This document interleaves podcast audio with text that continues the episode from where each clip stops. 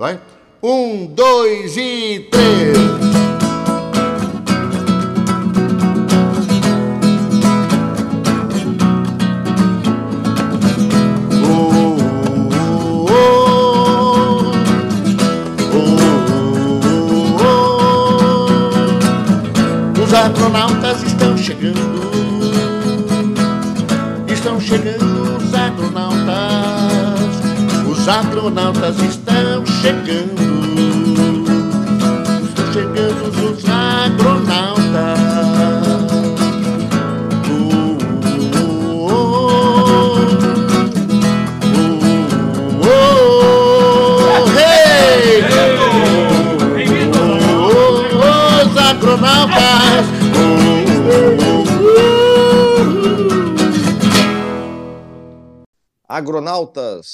Todos os nossos amigos que nos escutam de diferentes cantos do Brasil, do Rio Grande do Sul, da galáxia, tudo bem com todos vocês?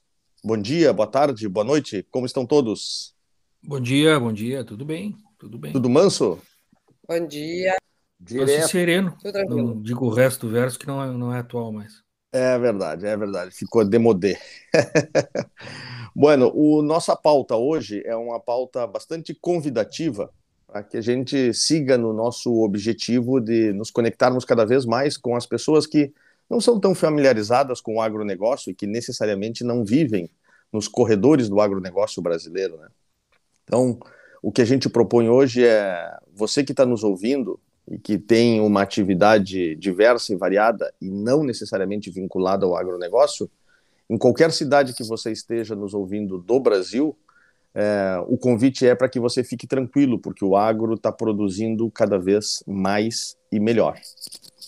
E eu já faço uma primeira consideração de que isso não é um discurso ufanista, não é um discurso otimista.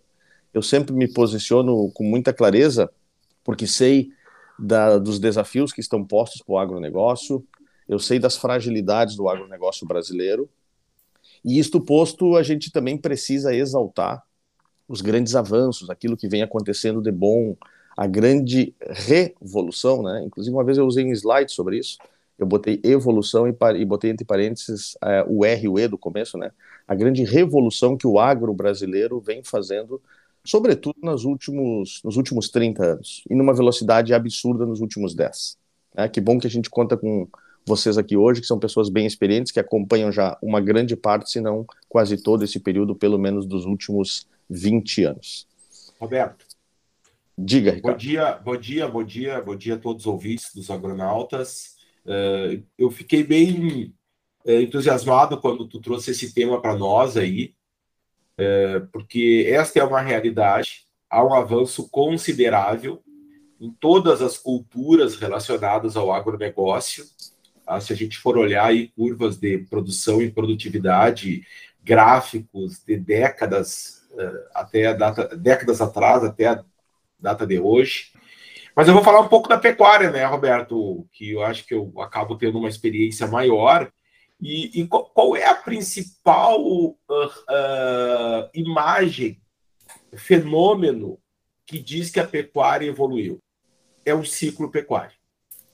Certo. Antigamente, Roberto, o ciclo pecuário, que são os períodos de altas e baixas do preço do, do boi, seja para nós aqui no Rio Grande do Sul, do quilo do boi, para o resto do Brasil, na arroba do boi, né?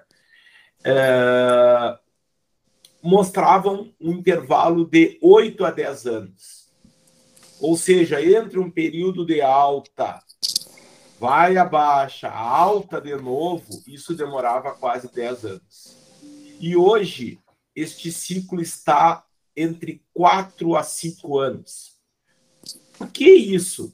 Porque o boi tem sido abatido cada vez mais precocemente. O que, que é precocemente? É um novilho de dois anos, de sobreano. E antigamente era um boi de cinco, seis anos. Falar de qualidade de carne nem vou me deter, vou deixar isso aí para os especialistas dos agronautas. Mas isso tem um impacto diretamente na qualidade de carne, quanto mais jovem esse abate. Fêmeas também. Normalmente, no, uh, antigamente, novilhas entravam em cria, né, em reprodução, com três anos de idade. Hoje, comumente, novilhas entram em cria com um ano de idade, até mesmo no Nelore, que tem feito um trabalho magnífico em melhoramento genético. Então, toda essa evolução, esse encurtamento das fases, levou a um ciclo pecuário mais rápido. Nós estávamos, desde 2019, num ciclo de alta, e esse ano, aparentemente, estabilizou com uma perspectiva, talvez, de queda, porque a demanda mundial ela segue muito aquecida. Então, só quis trazer um pouco disso aí para a gente iniciar o debate deixar os colegas aí participarem. Professor Ricardo, gostei da tua fala. O, o, ciclo pecuário que tinha esses oito ou dez anos, ele tinha quatro bons, quatro ruins, e uma ponte aí, né? De um ano de mudança de um ano de um ciclo para o outro, de uma fase para outra, né? O que tu está me dizendo, então, é que se esse ciclo encurtou para quatro anos, aqueles que estão muito preocupados aí com essa fase de menores preços, né? Que a gente deve estar tá entrando, ela deverá ser bem mais curta. Procede? O raciocínio é este, né? Porque a gente está fazendo uma pecuária de mais giro, mais eficiente, onde esse ciclo tá, está, ficará achatado, que é muito bom, né, Ricardo? E dará mais estabilidade a quem produz e também para quem consome, né? Porque em havendo mais estabilidade na produção, tem mais estabilidade no fornecimento e, e a gente, vamos dizer assim, conseguir, conseguirá contornar melhor essas questões todas de preço, abastecimento, etc, etc. Até a gente falava antes, o, o Roberto comentou, né? Com tudo isso que ocorreu, nós não tivemos questões de abastecimento ou problemas maiores de abastecimento, né, Roberto? Carne é. na mesa, cereais na mesa, arroz, feijão, salvo pontualmente lá, ó, ocorreu uma crise pontual, tomate, cenoura, e que esse hortifruti ele é mais sensível em alguns momentos, não quer dizer que seja questão conjuntural, né? Uh, nós estamos conseguindo sim o país né, ser muito competente na produção do agro, né? É, e, o, e sabe que a gente, eu sempre sou crítico ao brasileiro, que o brasileiro se acostumou, independente, olha bem que eu vou falar, hein? Mas nós somos gaúchos de brasileiros ou só gaúchos? Não, os brasileiros, eu disse. Ah, é que eu às vezes me sinto às vezes falam do Brasil, vamos vender ah. esse, essa carne para o Brasil. Eu ah, me identifico um pouco, sabe? Mas é não, eu não. questão não, Itália, eu não. Né, eu não, eu não, eu não. Inclusive, eu não gosto quando eu escuto no Rio Grande do Sul o pessoal falando, não, aqui no Rio Grande do Sul é assim, no resto do Brasil é diferente. Olha vamos a prepotência, conversar né? menos, então, tipo, porque eu não quero é. criar desgosto, né? E o resto do Brasil é duro de aguentar, né? Claro. Esse, o 90% restante. É, isso aí. Deixa eu falar o seguinte, Veloso, ó. E tu sabe que eu sou crítico ao brasileiro porque ele está acostumado, salvo grandes exceções, de lógico, a gente sabe da miséria que existe numa parte da população, infelizmente, mas a gente está acostumado a uma fartura muito grande de tudo. Fartura de água potável nas torneiras, fartura de lenha para fogo, fartura de pão, fartura de carne, fartura de massa, e isso sim, tem diferença nos estratos sociais e econômicos, eu sei que tem. É, mesmo assim, nós não sabemos o que é o efeito de uma grande guerra. Diferente de uma Alemanha, de uma Itália, nós não vivemos 20 anos numa guerra, 15 anos numa guerra. Nós não sabemos a necessidade do que é ter estoque e ter uma dispensa, correto? E nós experimentamos uma coisinha, mas olha, que dá para dar risada hoje, depois de dois anos, né? Nós entramos em colapso, quase porque faltou papel higiênico e álcool gel no início da pandemia. E vocês lembram todos nós dessa tela que provavelmente chegou a pagar cinco a seis vezes mais o que vale um litro de álcool gel, encomendando em e-commerce álcool gel, fazendo vaquinha de álcool gel porque não tinha álcool gel. Então faltou álcool gel no Brasil, faltou o papel higiênico no Brasil e não faltou soja, que faz todas, contribui com toda a cadeia de alimentos que a gente sabe, não faltou arroz, não faltou milho, não faltou leite, não faltou queijo, não faltou manteiga, não faltou carne bovina, não faltou carne, de, carne suína, não faltou carne de aves, não faltou. E isso é uma coisa legal de quem está nos escutando agora é entender. O que nós estamos vivendo agora, hoje, né, especialmente hoje, dia 13 de julho de 2022. O mundo está bagunçado economicamente por vários motivos. Existe uma macroinflação que é global, muito afetada hoje pelo que está acontecendo na Ucrânia. Inclusive, eu estava escutando uma notícia agora, de manhã cedo aqui no rádio, pela primeira vez na história da humanidade, o euro se igualou ao dólar. O euro está sofrendo um baque de desvalorização e se igualou à cotação do dólar. Isso nunca tinha acontecido antes. E por quê? Porque a Ucrânia, que é um importante país fornecedor de alguns agroalimentos para o mundo, está fazendo pressão e está saindo da jogada. Né? Não está conseguindo. Está tá, tá, tá, tá compelido, está sendo atacado pela Rússia, tem uma guerra envolvendo o seu território. E vocês imaginam que isso é da Ucrânia, que por mais que eu diga que ela é importante, ela é diminuta perto da potência que é e do tamanho da expressividade agroalimentar que o Brasil tem. Então, esta questão de soberania, que o Brasil, como eu disse, em plena pandemia, não deixou faltar comida para os brasileiros e nem para os cento e, quase 200 países que nós atendemos, é um fato marcante. Eu acredito que isso é, tenha que ser conversado e levado ao conhecimento de todos que estão nos escutando hoje. Oh, e aí, pessoal? Deixa eu dar um pitaco aí. Quer dizer, então, aqui, se pelo raciocínio, Roberto, nós só vamos parar de produzir alimentos se o Uruguai invadir o Brasil. É isso, assim, se tiver uma guerra, o Uruguai passar as fronteiras e, e entrar no Rio Grande afora. Aí. Não estou brincando, mas assim é um, é um, prazer estar com todos vocês. E vocês dizem bom dia, boa tarde, boa noite. Eu, para mim, é um bom dia, uma madrugada que a gente grava. Nós estamos em plena 6 e 15 da manhã gravando esse programa. E é bacana porque é o único horário que a gente consegue, né? porque todos atarefados aí, eu acho bacana isso aí, mas todo mundo faz o um máximo para estar junto. E eu queria dizer garrafa que esse, do mate, que... né, Caju? Segunda térmica. não, não, mas atarefados até por ali, porque eu vou encerrar o episódio e vou me deitar de novo. Só um ah, não, não, não, não, não, para. É que a gente faz essa moral aqui de atarefado, mas só um pouquinho. Não, um o, cara, tu, tu, tu, o cara que tá com pneumonia falando aí, já testado aí, que tá com problema, não, mas tá aí, forte, parceiro. É a idade, é a idade, é a idade. Barbaridade. E, bom dia, bom dia, assim, bom dia a todos. Bom dia. E a Ana, e a Ana, imagina. Ana, Doralina, ela voltou, cheia de ela voltou, ela voltou. Daqui a pouco, como, daqui a pouco como a gente gosta tá indo para Goiás. É, eu vou para São Paulo Mas, primeiro. Assim, ó, Amanhã eu tenho um evento Mas... em São Paulo. Então eu vou essa só para dizer para vocês aí, ó, pessoal, só para dizer assim, ó, que eu estou aqui atento para dar palpites, porque essa história de faz muito tempo que nós estamos evoluindo e o consumidor que fique tranquilo, eu estou há 30 anos no observatório aqui, olhando o que acontece nessa pecuária e muita coisa mudou. E eu acho que essas mudanças aí para melhor, como falou o Ricardo, a gente tem que é, apontar aí pelo menos cinco itens aí que são importantes dentro dessa evolução. Uhum. Estou às ordens. É, eu concordo eu plenamente com o que foi falado até agora, com os, todos, todos os temas, os, os digamos, os, tudo que influencia e o que compõe esse cenário que hoje a gente vivencia, né? Como as coisas são, são rápidas, ágeis e como os reflexos também com relação a tudo isso, né?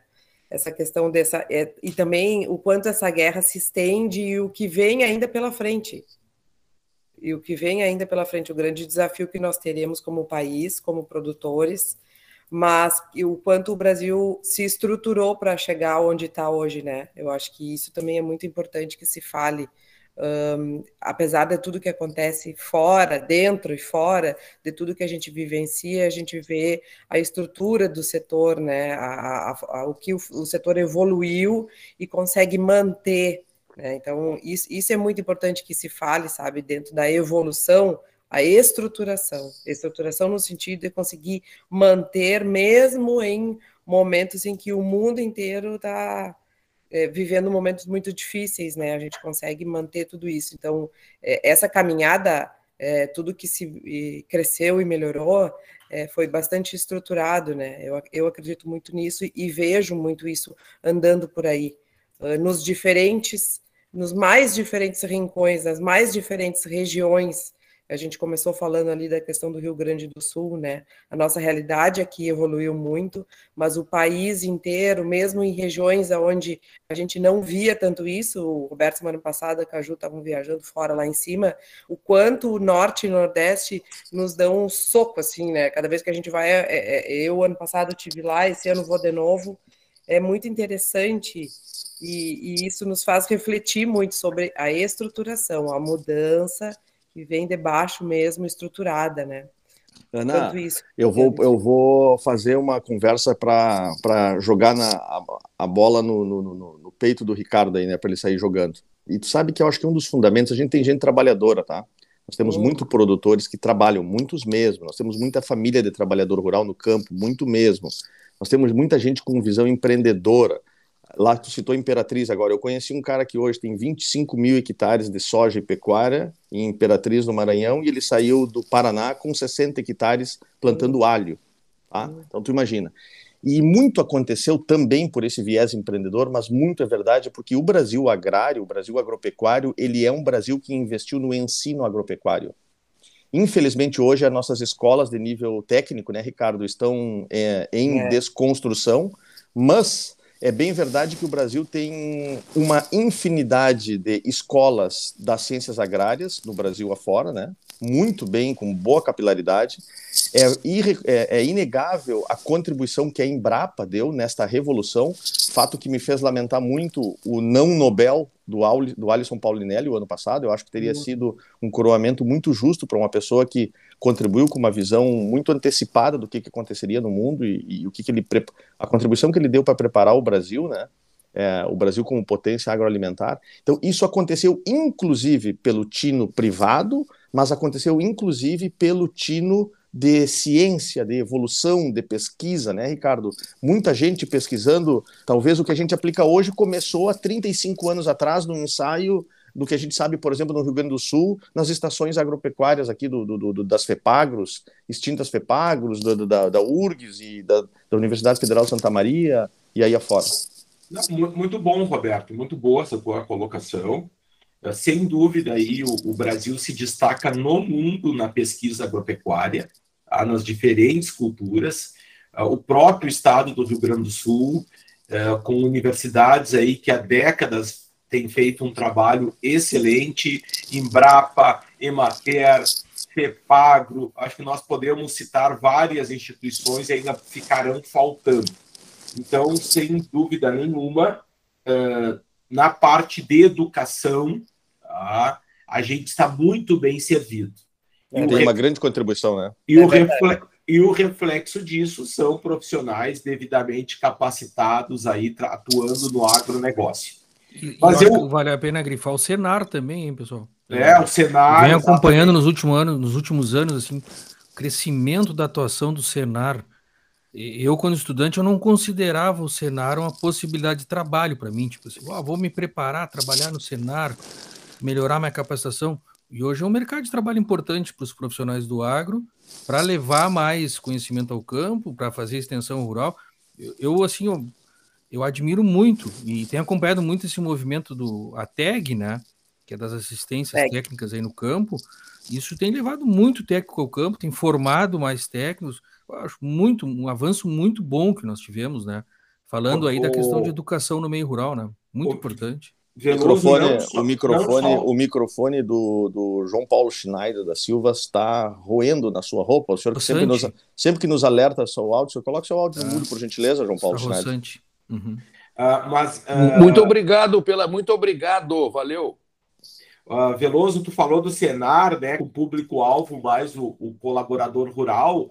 Uh, e sem dúvida nenhuma, muitos profissionais atuando no Senar. Mas o Sebrae também, com foco é, maior uh, na gestão de empresas, no empreendedorismo, uh, também tem tido um protagonismo muito interessante dentro do, do, Rio Grande do Sul, né? E particularmente aqui eu vou mandar um abraço aí para o superintendente da fronteira, o Ângelo Agnaga, aí, mais um santanense se destacando, um grande amigo aí, tá? que faz um trabalho bem legal na região e fomenta bastante aí o, o, o agronegócio da fronteira oeste da campanha. Mas Foram eu... liberados os abraços de novo ou não?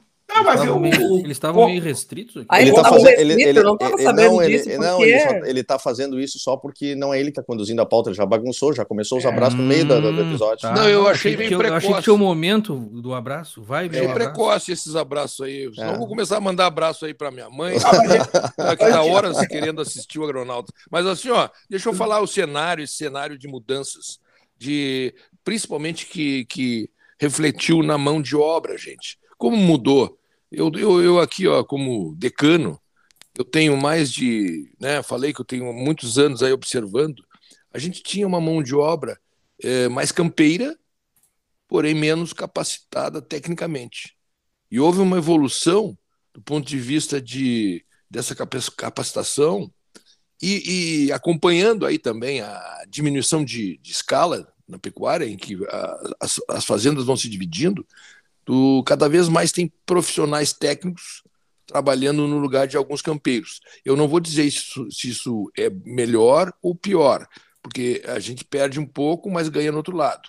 Então, assim, ó, como é, nós tivemos uma influência de todos esses órgãos educativos e que fizeram com que é, a toda a nossa pecuária tivesse condições de fazer evolução tecnológica com maior penso eu não sei se eu estou correto nisso. Nós temos condições de uh, evoluir do ponto de vista uh, especialização, profissionalismo, né, em que pese perder muito o nosso, o nosso peão, aquele cara uh, campeiro que cada vez envelhece mais e a gente não tem essa reposição. Isso é um assunto que a gente. para um outro agronautas, eu acho.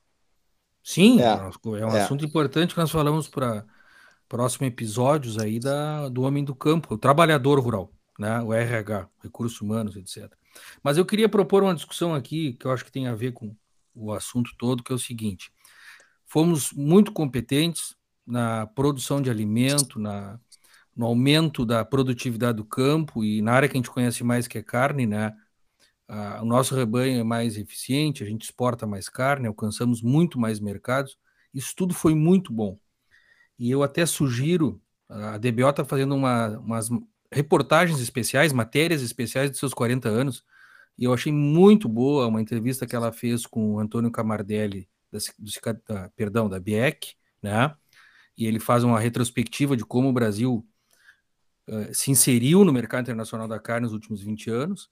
E depois tem outra com o Marcelo Chimbo que ele fala ele comenta né, o quanto avançou a questão de carne de qualidade no Brasil também nesses últimos 20 anos. Só que a minha proposição aqui é o seguinte, pessoal. Existe, eu noto, assim, um, ranço, uma bronca, algo assim da sociedade. Ah, mas esse monte de alimento mas se exporta. Se exporta essa carne. Esse monte de alimento, mas se exporta a soja, o farelo de soja, não se processa, não se agrega valor, então tem um ranço assim, sem não, o agro está fazendo tudo isso, mas ele exporta, ou ele exporta sem valor agregado. E eu acho que isso seguramente tem um pano aí, um fundo ideológico muito grande, mas uh, é uma coisa que eu acho que é uma conversa vencida já, né? Quem está acompanhando aí a crise da Argentina, né? Tomou essas medidas aí não exportadoras, o país está com 50%, 60% de inflação, né? Tá uma loucura. Cai presidente, não cai presidente, uh, por ciclos que se repetem aí de, vamos dizer assim, de criar essa imagem negativa da exportação do agro e fazer uma leitura errada. Eu vejo que os países desenvolvidos, cara, eles têm esse fluxo comercial aí superativo em importação, exportação. Estados Unidos exporta muito alimento e importa muito alimento, ou seja, mas eu noto que na sociedade é um discurso meio fácil, né? É, fazem isso aí tudo, olha o preço que está a carne no varejo e estão exportando. Veloso, me Esse permite, tipo leitura, permite uma parte nessa, nessa questão de Não, exportação. Já encerrei, quero ouvi-los. e, que, e que tu fala, exportação. Hoje nós chegamos a um recorde de exportação de quase 40% da nossa produção de carne. É, é, e ela chega no momento num ciclo de baixa, como falou o Ricardo, que nós estamos enfrentando agora. Um, começou o ciclo de baixa, é, é, a famosa vacas magras. Eu queria traduzir assim: as vacas gordas e vacas magras é a tradução dos ciclos da pecuária. Nós estamos iniciando o, o, o período de vacas magras, com menos valor para o nosso produto, para a unidade do nosso produto, o quilo do boi ou arroba, e agora nós enfrentamos o recorde de exportação. Eu fico pensando o seguinte: se não fosse a exportação, com o nosso oh. poder aquisitivo totalmente combalido pelos reflexos da, da, pandemia, que agora estamos colhendo, estamos lambendo feridas, nós estaríamos na pecuária numa situação catastrófica. Exato. Porque por excesso, de, por excesso de produção e por pouca eh, quantidade de valor de, de assimilar a nossa produção.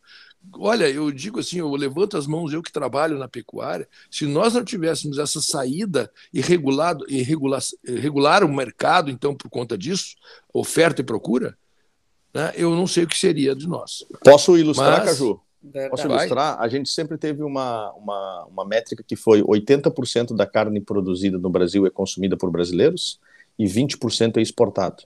O ano passado ela subiu é. para 32% exportado. E nós temos uma parcial de 41% exportado nesses primeiros seis meses agora. E por quê? É, desculpa, desculpa, 31% exportado. E por quê?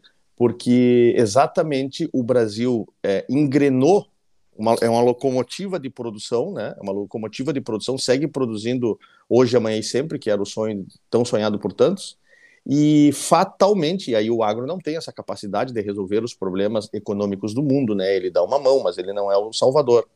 É, tu sabes que o, o, a gente não consegue aumentar o poder de compra do brasileiro. E como tem gente em outras partes do Brasil demandando, e quando eu digo tem gente, sobretudo a Ásia, eu olhando aqui o dado de 2021, tá? Carne in natura nós exportamos para 124 países o ano passado carne industrializada para 115 países. E miúdos e outros, 106 países compraram. Então nós temos três tipos de três cardápios de venda, né? E somando eles tem mais de 320 países nossos compradores. Claro que muitos deles se repetem em diferentes categorias, né? E tem uma outra coisa, que aí tem a ver com o ciclo pecuário, que, como bem disse o Ricardo, está cada vez mais curto, está de 10 para 5, e eu acredito, viu, Ricardo, só chegando perto deste comentário que é mais econômico e não qualitativo, os ciclos vão ficar cada vez mais encurtados e menos sensíveis, salvo que tenham grandes catástrofes mundiais. E eu explico, nós estamos entrando num ciclo de baixa. Mas se nós olharmos todas as projeções de hoje até abril do ano que vem, a baixa é uma baixinha. A baixa é uma baixinha, não é um mergulho no preço. Nós não vamos voltar para uma arroba de 280, por exemplo, 290. Roberto. Então, não só para só para só para concluir o raciocínio, é, a questão da qualidade Nesses últimos 25 anos, quando eu estudava nos bancos de graduação, nós exportávamos uma carne bovina resfriada, a Ana Doralina me ajuda com isso, nós uhum. exportávamos uma carne bovina a tonelada a 1.700 dólares, no máximo 2 mil dólares a tonelada. Hoje o preço médio da carne brasileira já está chegando perto dos 5 mil dólares a tonelada. Isso, e nós temos exceções de porções bem mais nobres que isso, né? Então é uma evolução em quantidade e também em qualidade.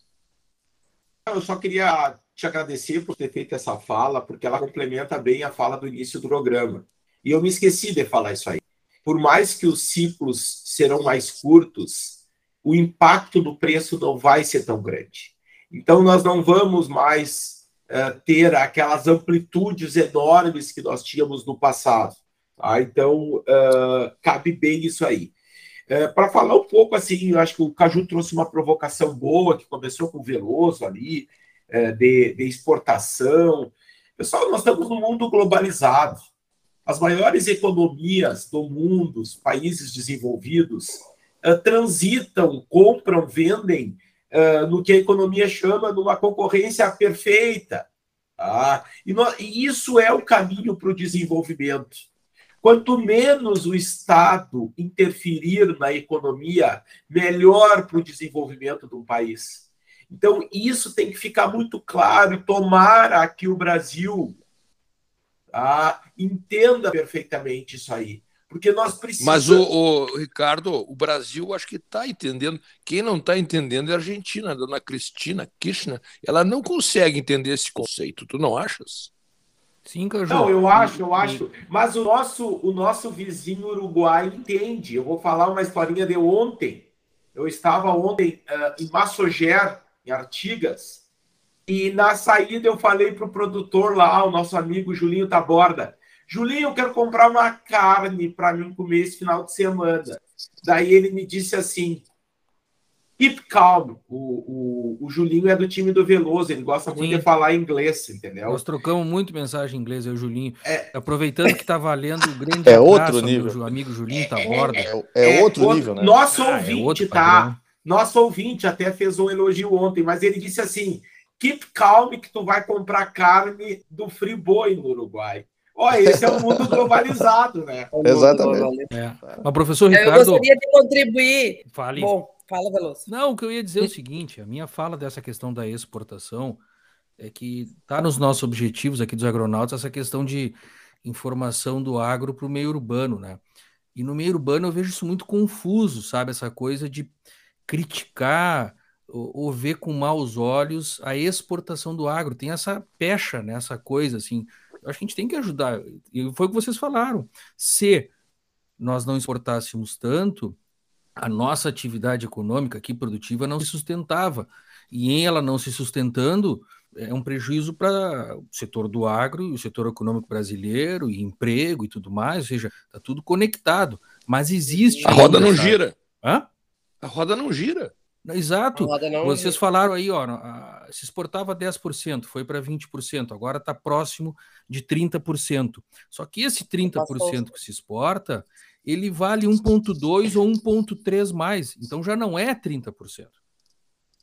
30 uhum. vezes 1,2, uhum. 1,3, que isso é 35, ou é 39, 40%. Bom, então isso importa um monte né, uhum. no resultado econômico da atividade uh, carne, ou na atividade de exportação de carne, e assim para tantos outros itens aí do agro. Só que, olha, é, é difícil, porque essas coisas que tu repete muito vão se tornando verdade, ainda tem muita gente que tem essa bronca, né? É, mas exportam tudo.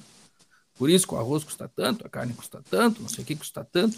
É uma distorção da, da compreensão de como se dá a produção e, no, e, ao final a formação de preço do alimento. Né? Uhum. Né? Então, uh, os dados que eu queria trazer, o que eu queria falar aqui com relação à exportação, eu acho que é, a, o, o exemplo da carne Angus vem nesse sentido de de conseguir acessar, do que hoje nós conseguimos acessar de mercados, do que hoje virou, está virando ou uma tendência da clientela da exportação da carne bovina brasileira. Eu me lembro lá para trás, no começo, lá 2003, 2004, ali, aquelas nossas exportações para a Alemanha, lembra, Veloso?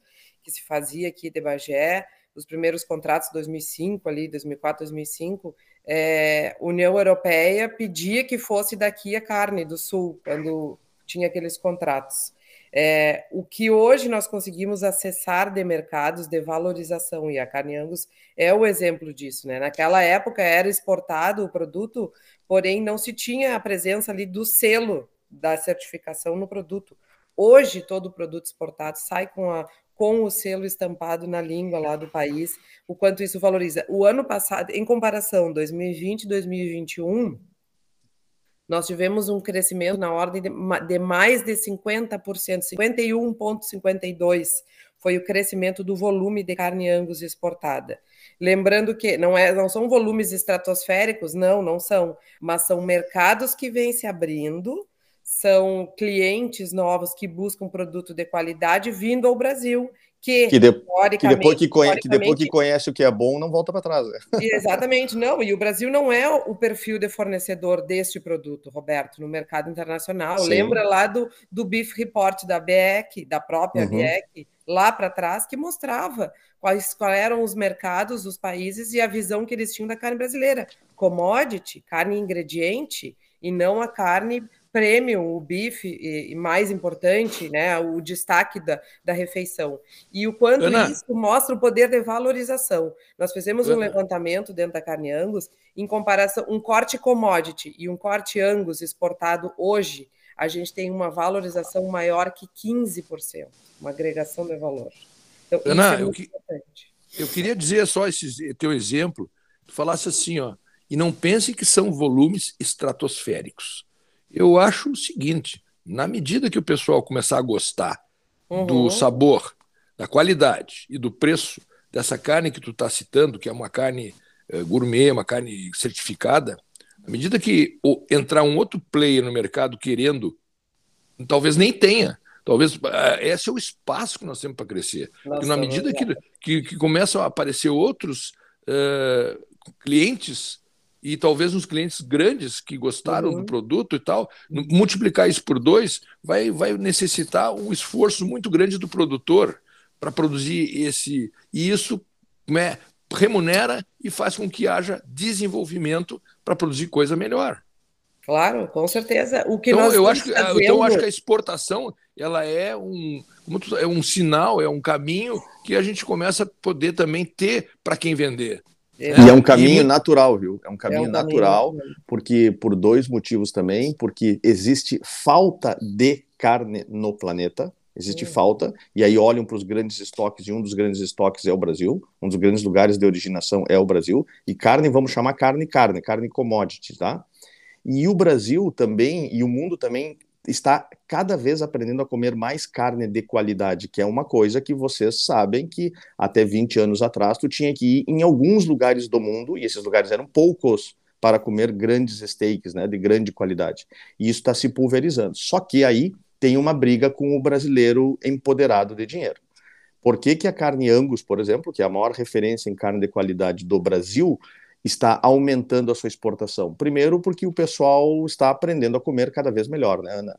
Mas esse cara lá de fora que vai ter que quer levar, ele vai ter que competir com o brasileiro que aprendeu a comer carne uhum. boa e está disposto a pagar. E o inverso é verdadeiro, tá?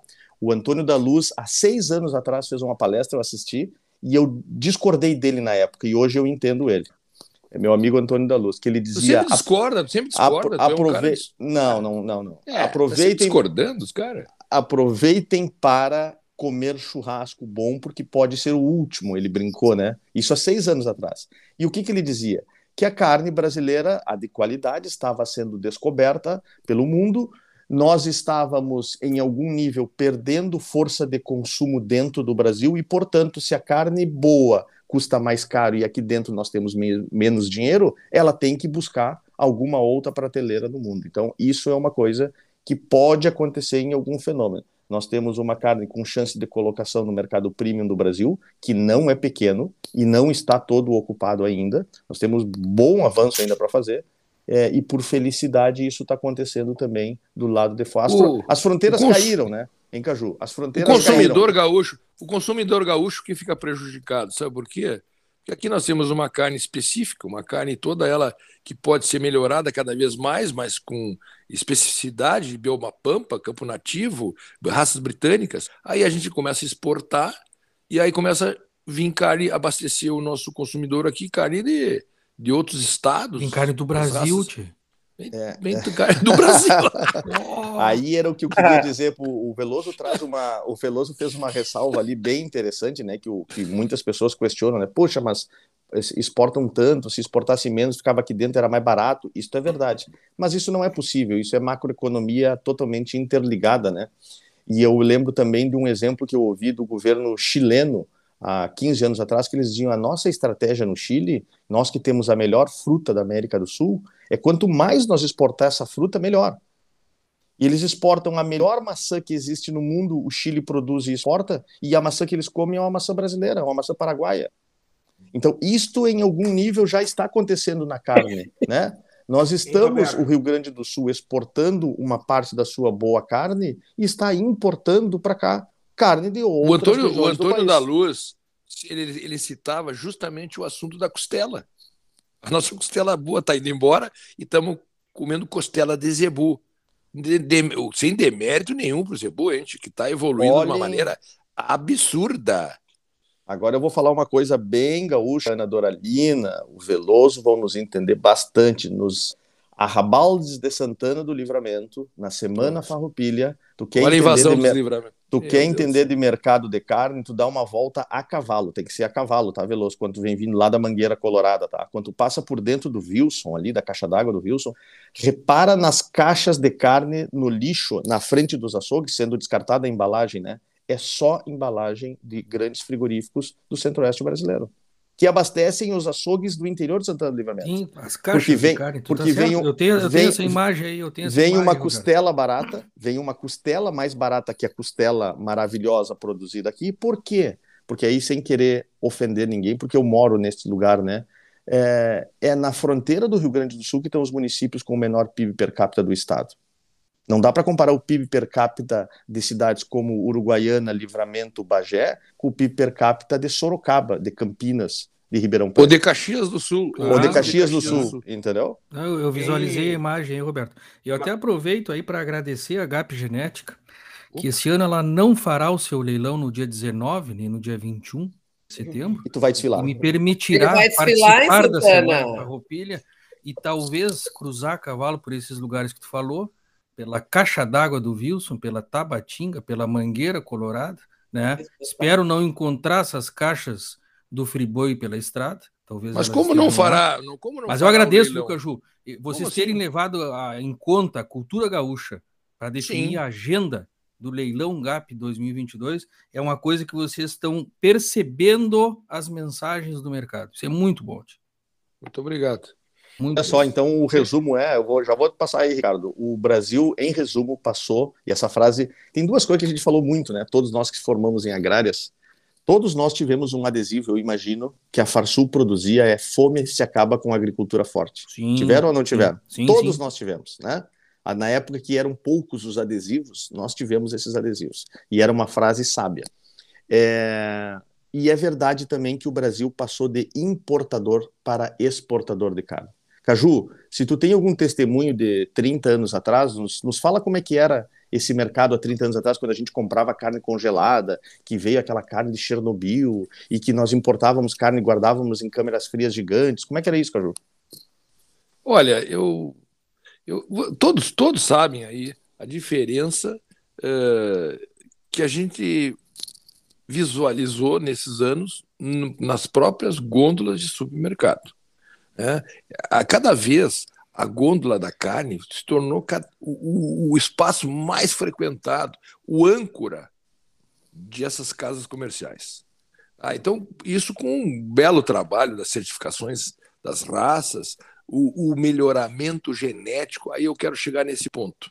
Você sabe que eh, sou testemunho aí de um lapso aí de 30 anos, 35 anos, eh, desde que eu comecei a me, me, me dar por, por gente na pecuária, né, observando, nunca na produção, mas sempre na parte administrativa. Mas nessa parte de melhoramento genético eu observei muito, e, em que todos, houve uma melhoria do rebanho gaúcho, a Ana sabe bem disso, que trabalhou muito nos, no- frigoríficos, na recepção, ela, ela tem uma história muito eh, de observação nesse aspecto, e, e assim eu acho que nós temos que dar aí também os parabéns nesses 35 anos para os programas de melhoramento de todas as raças que, que objetivamente para a qualidade de carne.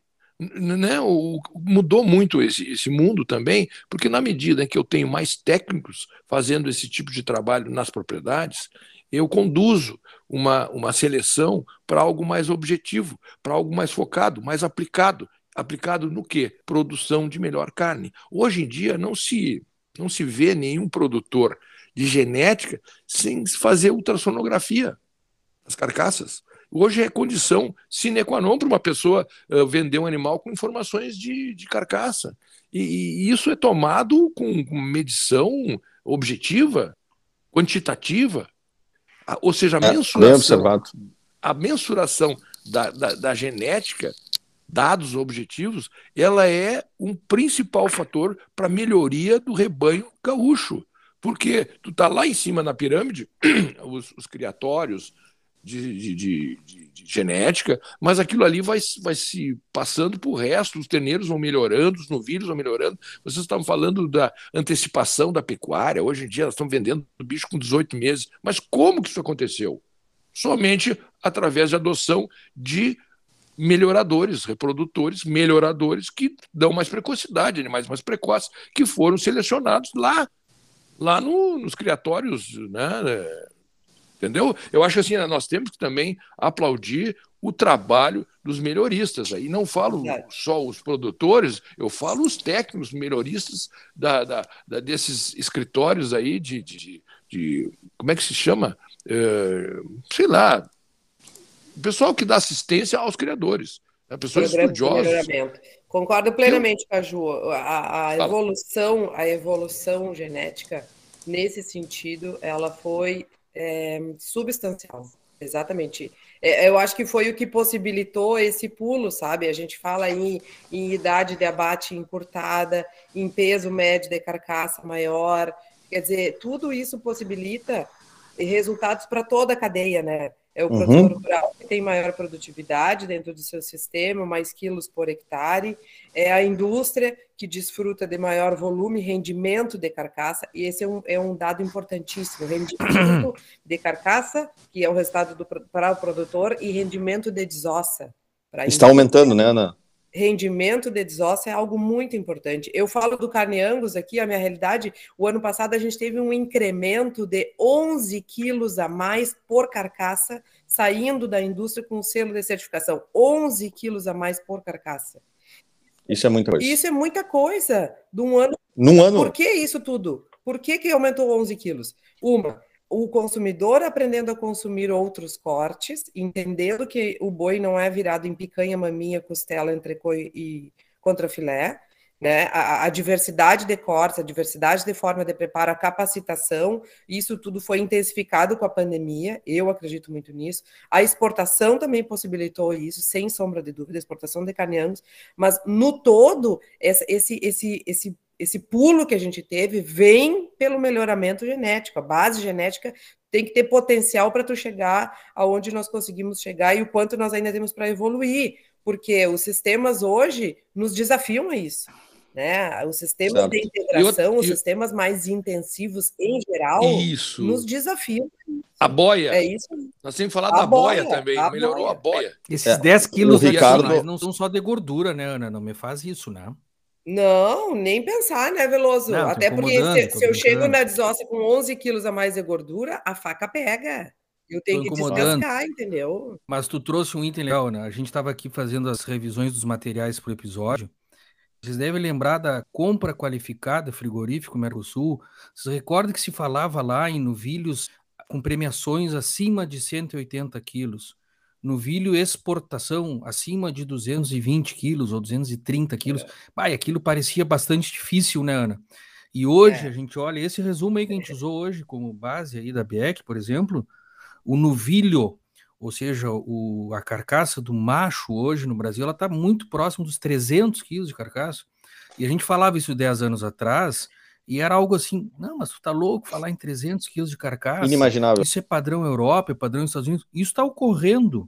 Então, assim, a Tá. evolução que aconteceu a nível de produção e, consequentemente, o volume de carne que vai para o mercado, a eficiência do todo foi imensa, né? Então, imensa, assim. A gente é muito, às vezes, crítico, né, de identificar nossas fragilidades, mas a nossa pecuária como um todo brasileira cresceu uh, estrondosamente, assim. É, é muito bonito Professor olhar o quadro Ricardo, geral. fala, Ricardo. Não, eu, só, eu só queria comentar, assim, tentando já sumarizar bastante coisa que foi dita aí. Os avanços são em toda a cadeia da carne. É, se falou muito do melhoramento dentro da porteira aí, depois provocaram para a questão de nutrição, que particularmente para mim tem um impacto muito forte nessa intensificação. É, mas eu queria, assim, se falou muito em exportação, né? E só para tentar o público urbano que nos ouve, né? O Brasil, até pouco tempo atrás, eh, exportava 20% da sua produção. Tá? Hoje, talvez, nesse ápice que nós estamos passando, nós devemos exportar 35% da, da nossa produção. Então, tem um consumo interno que continua fortalecido, porém reprimido pelo menor poder aquisitivo da população. Mas, ao mesmo tempo, e nós estamos falando de avanços do agronegócio, tem um trabalho magnífico da indústria de aves e suínos, que permite, que permite que a população brasileira tenha acesso a proteína animal de alta qualidade a preços mais acessíveis. Então, isso a gente também tem que destacar e não ser tão bairrista em relação à carne bovina apenas. Tá? Eu acho que essa evolução de aves e suínos, né, mais aves, né? O brasileiro tem um preconceito com carne suína, isso a gente pode falar no futuro, mas mais carne de frango, de aves, o consumo hoje é a carne mais consumida no mundo. Tá? Até pouco tempo. Sim, e o Brasil é. A, a, a... E, o Brasil é e, o Bra... e o Brasil é camisa 10 nesses dois setores aí. Isso, exatamente, exatamente. Até pouco tempo atrás, a carne suína era mais consumida no mundo e agora a aves ultrapassou suínos, né? Mas no Brasil a aves já lidera há alguns anos. Mas, para finalizar minha fala, eu quero provocar para uma um, um, programa que nós temos que ter no futuro com um convidado. E aí nós temos aquela nossa uh, aquele nosso acerto interno de trazer convidados mas a, o grande avanço dos sistemas de produção, e estou voltando para dentro da porteira, são os sistemas integrados. E nós precisamos falar aqui de arroz, soja, milho, pecuária, trigo, tudo dentro da mesma propriedade rural. Este vai ser o pulo, o pulo. Ricardo, Ricardo, Sim assim, ó, sobre isso, aquela questão, de, aquela visão do, do, do tempo, né? Dos cenários mudando.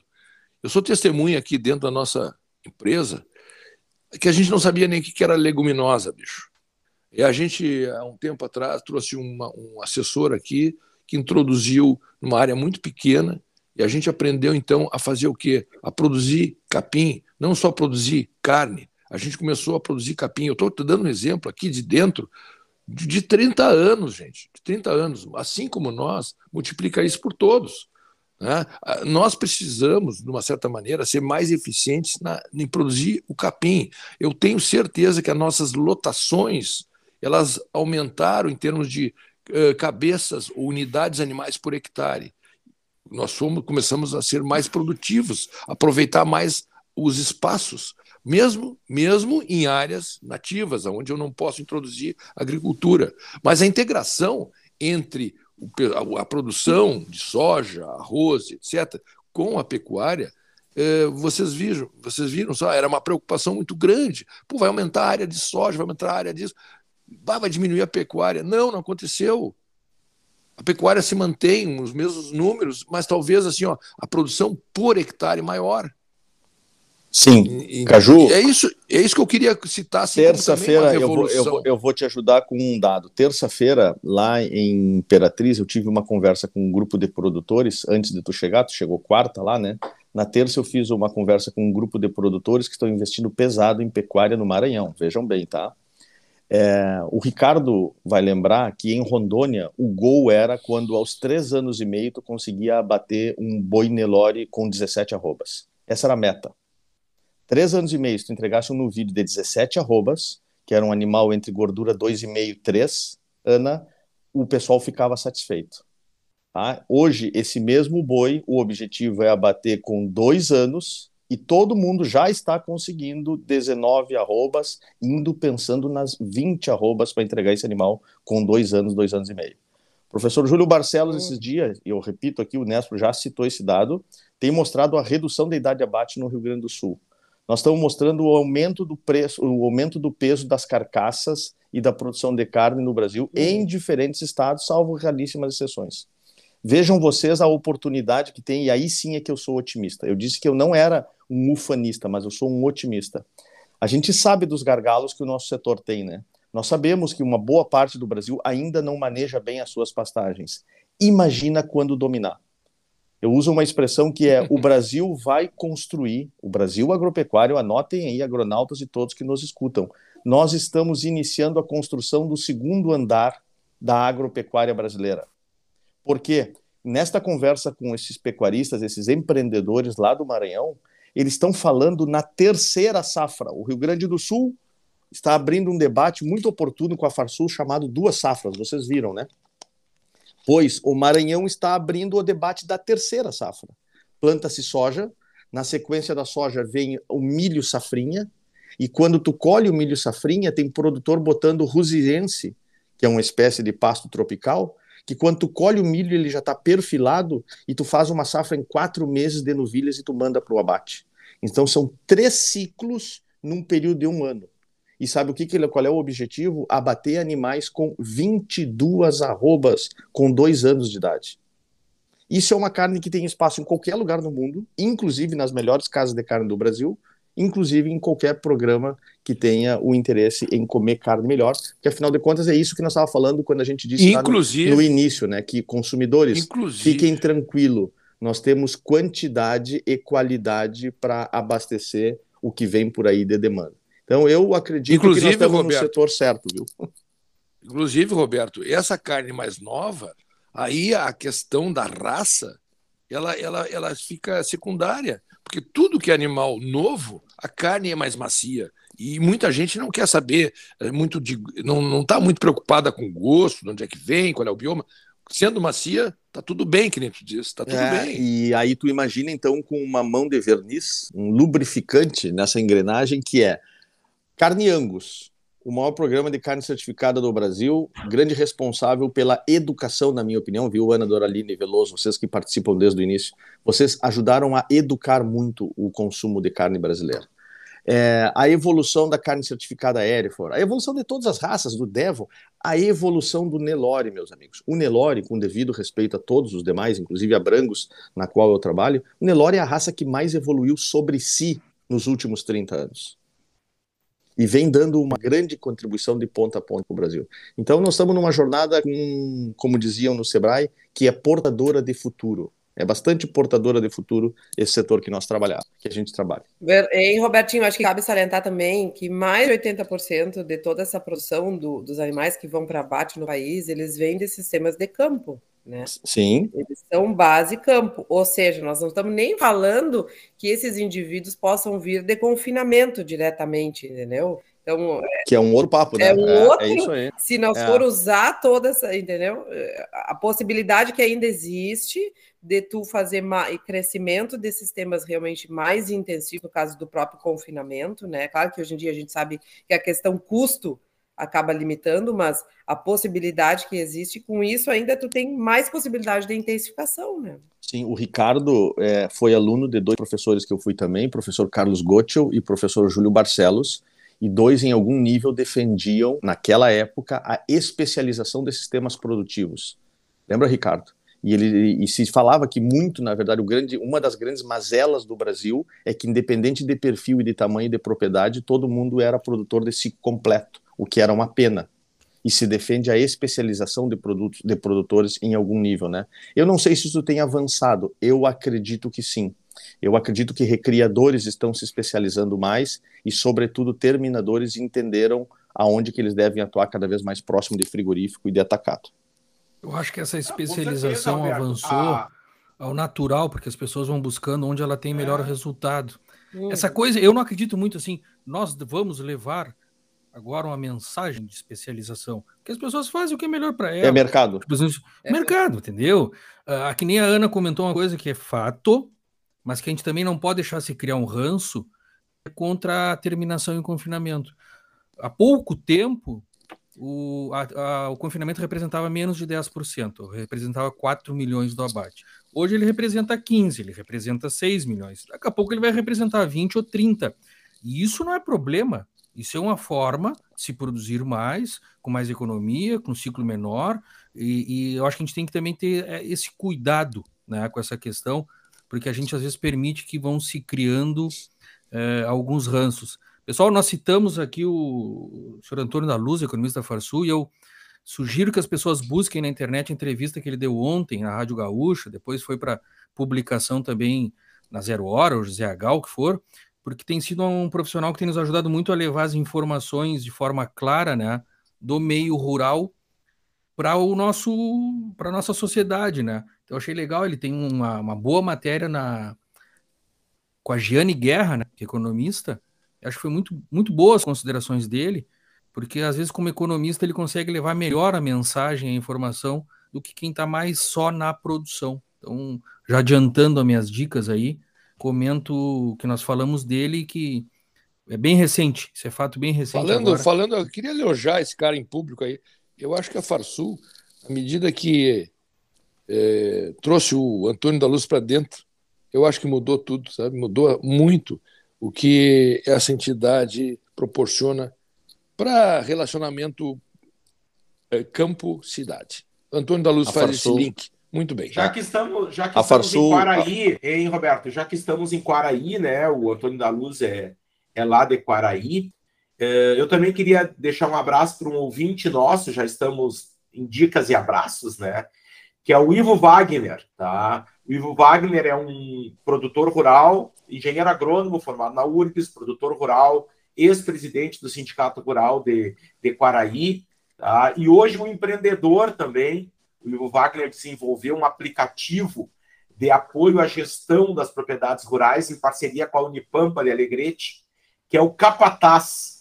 Ah, o nome do aplicativo é bem legal, Capataz. Veloso, fica a dica para tu que é uh, que busca sistemas de gestão aí, depois baixa o Capataz aí. E, não, bem observado, eu já baixei, Ricardo. Legal tu comentar, não sabia que era vinculado a essa pessoa. Legal? É, eu baixei, é, é, tem lá um aplicativo demonstrativo, agora tenho que isso. conhecer mais e, e, passar a usar, né? Mais importante e, é usar. E eu tô te devendo umas planilhas, tá? Não, não, não me esqueci de ti. Não, mas eu não vou te cobrar no ar de forma Falei, falei, falei esses dias, já falei repetidas vezes também, endosso que vocês estão reconhecendo o Antônio da Luz e todos o, a equipe do, da assessoria econômica financeira da Farsul. Falei esses dias para o presidente Gedião, lá naquele evento no Mosaico, em Gramado, que a Ana Doralina estava junto conosco falei para ele, é, presidente, das várias contribuições que a Farsul dá na representatividade, em algumas batalhas quase que campais que já houve ao redor do agronegócio gaúcho brasileiro, é, a inteligência econômica que o Antônio da Luz e a turma dele emprestam hoje é um serviço que é um serviço muito importante para o setor.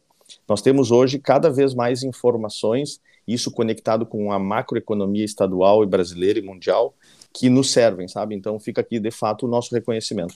Antes dos abraços que vocês já inauguraram, eu queria só fazer um resumo, e esse resumo vai dar um outro pano de fundo, vai trazer um outro mote, que é o mote ambiental. Na... Porque também os consumidores precisam ficar tranquilos com isso. Nós estamos sendo mais eficientes, produzindo carne de mais qualidade e com uma responsabilidade ambiental responsabilidade. que cada vez vem sendo melhor observada.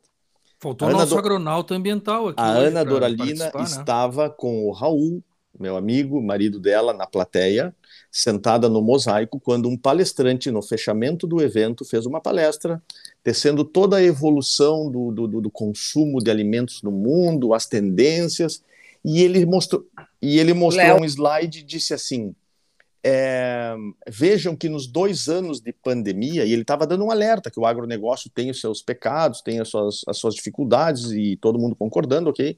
Aí ele deu uma, um, mostrou um slide mostrando que todos os indicadores de poluição ambiental do planeta caíram nos dois anos de pandemia. Todos. Repito, todos os indicadores de poluição ambiental reduziram nos dois anos de pandemia. E eu disse, bom, fiz uma pergunta, né? É, como se explica a má fama do agronegócio brasileiro, do agronegócio mundial, se durante a pandemia cai os indicadores de poluição ambiental e justo na pandemia nós aumentamos produção de soja, aumentamos produção de boi, exportamos mais, teve mais navio viajando, teve mais carreta puxando boi, puxando carne. Como que se explica isso, né? Então, para pensar que além de tudo nós estamos com essa com essa visão e com a consciência de que nós temos que produzir inclusive com uma grande responsabilidade. Acho que foi um belo episódio, discutimos bastante, ficou bastante reflexão. Quem nos ouvir vai levar uma boa chance para tomar um mate ou um vinho aí conversando acho, sobre isso. Grecelé, eu acho que tu substituiu o Léo na, na sua ausência, trazendo à tona um assunto ambiental. Isso serve para reflexão e acho que talvez uma, um pensamento para deixar as pessoas assim levarem para casa e um bom argumento que nós temos para defender perante a sociedade o nosso trabalho. Claro, porque aquela coisa, né? Ah, a vaca, a vaca tem pum, não, a vaca não tem pum. A vaca até faz pum, né? Ela até peida, mas o, a grande questão é a eructação. As vacas pararam de eructar na pandemia? Não, as vacas é. eructaram tanto quanto eructam. As vacas, nós, Aqui... nós, nós produzimos mais boi, repito, nós exportamos mais boi, teve mais navio atravessando os oceanos cheio de carne brasileira. Tivemos mais. Traduz, quase traduz esse verbo aí. Esse verbo eu não Eruquitar, conheço. Eruquitar é o arroto dos ruminantes. É a eliminação Bom. de gases pela cavidade oral e nasal. Olha tá aí, educativo. Posso Agronautas meu... educativo. Posso, vou começar com o meu abraço. O meu abraço hoje é muito especial. Ele é para o nosso áudio. A qualidade do nosso áudio hoje está irreparável.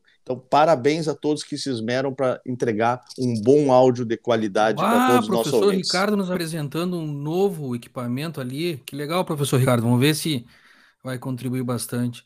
Se é o momento, é abraços, uh, eu gostaria de mandar um grande abraço, caloroso abraço. O senhor Ricardo Brochá de Livramento me mandou um áudio outro dia, uma mensagem, uh, parabenizando aqui o Agronautas, e aquelas coisas dos causos, né? Eu acho legal, assim, ó, eu acho que eu nunca tinha recebido um WhatsApp do senhor Ricardo. Não era uma pessoa que eu trocava mensagens usualmente, a gente se falava em livramento, se encontrava, e do nada entrou uma mensagem assim: Olá, Veloso. Evolução, Veloso, evolução da pecuária. Ah, mas eu achei rapaz. legal demais, digo assim, ele me mandou uma mensagem: Veloso, tudo bem? Assisti lá o Agronautas, gostei de tal coisa, me manda o, a informação de quando sai o próximo. Eu digo, pá, que legal, a gente está conseguindo se comunicar com as pessoas aí, pessoas queridas da gente, então manda um grande abraço para ele. E faço uma situação, para uma citação, um parabéns ao Desenvolve Pecuária, Farsul e demais envolvidos, Boa. Nespro, que fez esse grande evento, né, que foi o Fora da Cadeia da Carne. Verdade. Que uh, eu vi algumas pequenas críticas na, internet, críticos criticarão, porque a função deles é criticar. Uh, ah, mas eu já vi isso. Déjà vu, fazendo de novo. Que conversa fiada, cara. Enquanto a gente não resolver os problemas, a gente tem que fazer fóruns, tem que fazer encontros, tem que fazer reuniões, tem que trabalhar.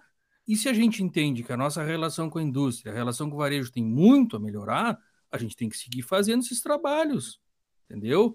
Então, assim, ó, parabéns, parabéns a toda boa, a turma boa, lá do Desenvolve Pecuária, a turma da Farsul que acolheu, a turma do Nespro que participou lá também com palestras, e o Cicadergs que se fez presente, Agas que se fez presente, achei tudo, olha, pá, maravilhoso, assim, a, o empenho das pessoas, no momento que a gente está com tantas coisas a fazer, e não, cara, temos que nos conversar, temos que avançar.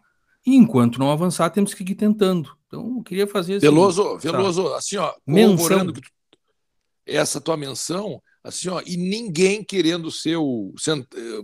Como é no pódio, entrar no pódio, eu sou eu que pai fiz isso. Criança, pai da criança, todo mundo. Numa, ah, todo mundo querendo contribuir. Ecumenicamente falando, foi perfeito esse encontro. E vou dizer uma coisa: também tem a ver com a evolução. A evolução tecnológica, a evolução do, dos grupos, isso aí tudo, esse instituto, iniciou com um grupo de WhatsApp para fazer venda direta, gente. E aí vai, vai surgindo pessoas com um perfil de liderança, e aí montam esse instituto. E eu vou dizer uma coisa: e tem por trás, eu não quero dizer o nome, mas tem por trás pessoas que têm uma, uma, uma nítida formação na comunicação que é o que a gente diz que é a nossa grande mazela no, no agro. E tem pessoas por trás, então, que sabem comunicar-se, sabem fazer com que exista essa comunhão de interesses dentro de uma cadeia. Muito bem, Caju. Fala da tal da multidisciplinariedade, é isso aí. Começou lá com o tal do negócio direto, negócio fechado, através do Ricardo Giuliani, que é produtor rural. Depois, na formação lá no Instituto, veio essas pessoas com outras formações advogados, comunicadores, empresários, técnicos.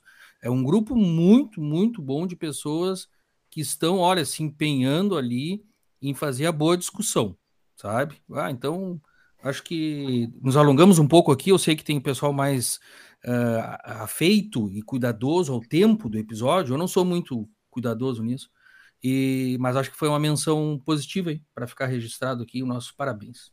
Tá bom? Eu, então, para mim encerrar, né? Eu estava esperando vocês terminarem. Eu tava, o, o, Robertinho comentou muito bem sobre a palestra, essa que nós assistimos lá em Gramado. É o querido amigo Léo Lima, conheço de longa data.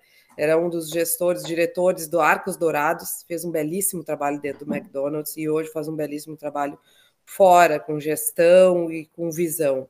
Foi uma excelente palestra, realmente, Roberto. Foi uma, uma chacoalhada, uma visão externa importante para nós dentro da cadeia, né?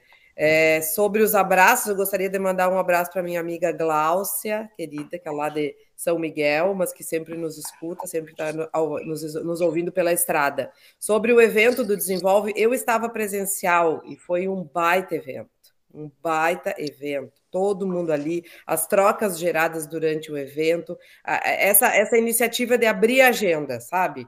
Tem que se conversar, tem que chamar as pessoas, botar na mesa, puxar os pontos em comum, o que, que nós temos que evoluir junto, o que, que nós precisamos trabalhar. Dali saiu um grupo de trabalho e o quanto isso é importante, inovador e necessário, necessaríssimo, eu diria, essencial para a pecuária gaúcha nós estarmos todos juntos, conversarmos e criarmos agenda. Pontos em comum, começar o trabalho. Alguém tem que começar. Eu concordo com o Veloso, as pessoas gostam muito de criticar, né? Mas não começam, não, não têm a habilidade, a capacidade de chamar todo mundo para conversar. E esses caras fizeram isso, fica aqui o nosso reconhecimento, porque foi muito bom. Foi muito bom. E naquele evento, Ana, Cicadergas criticou a exportação do gado vivo, por exemplo. Foi curioso, né? Uhum. No outro dia, Cicadergues defendeu a importação de ovinos do Uruguai. E isso é o nosso dia a dia. Entendeu? Mas não é verdade o que eu tô falando? Só um pouquinho, cara. Vocês estão acompanhando. E eu não tô criticando Cicadergues. Cada um tenta defender a sua atividade, tenta buscar suas maiores margens. Só que é o seguinte, em a gente estando acompanhando isso de perto, a gente vê quais posições são mais reais e técnicas, quais são mais de defesa do seu negócio e não da cadeia como um todo, e faz parte, entendeu? Mas para mim foi muito curioso que um dia teve um evento onde se criticou a exportação do gado, seja para outros países, ou seja para outros estados, não está saindo a matéria-prima daqui. E no outro dia se defendeu, se justificou, porque tem sentido trazer cordeiro, ou ovelhas, ovinos, etc., do Uruguai. E faz parte disso, é o comércio, isso é um mundo de negócios. Livre comércio. Livre comércio, sabe? Então, uh, acho que é muito bom, foi muito positivo isso aí. E a gente misturou é. vários assuntos. O, o Grecelé falou dos adesivos, a gente podia fazer um, um episódio só sobre adesivos e o reflexo deles, ou o que eles simbolizam na história da sociedade. Nós né? já tivemos esse aí. Plásticos, é, né, Caju? Como é que é os é plásticos? É, mas como é que tinha agricultura forte? Como é que é país sem fome? É, agricultura, farm, no agricu, agricu, o que não food? Como é que é? No farm, no food. Depois ah, tá. tinha também um que era você se alimentou hoje, agradeça um fazendeiro. Esse tem é. sentido, mas eu acho ele um pouco agressivo, acho que é uma comunicação meio desatualizada, né? O outro que tinha era eu não leio zero hora fora o PT. Tinha uma, uma, um grupo tem de adesivos. Assim, tem não aquele outro também, né? Veloso. Tem o, o Inter campeão de tudo. Inter campeão de tudo. Tinha um que eu nunca achei. Eu tive num gol meu antigo, BX, que era assim: uh, livramento, dois pontos, ou terrinha para dar louco. Vocês lembram desse aí que existia?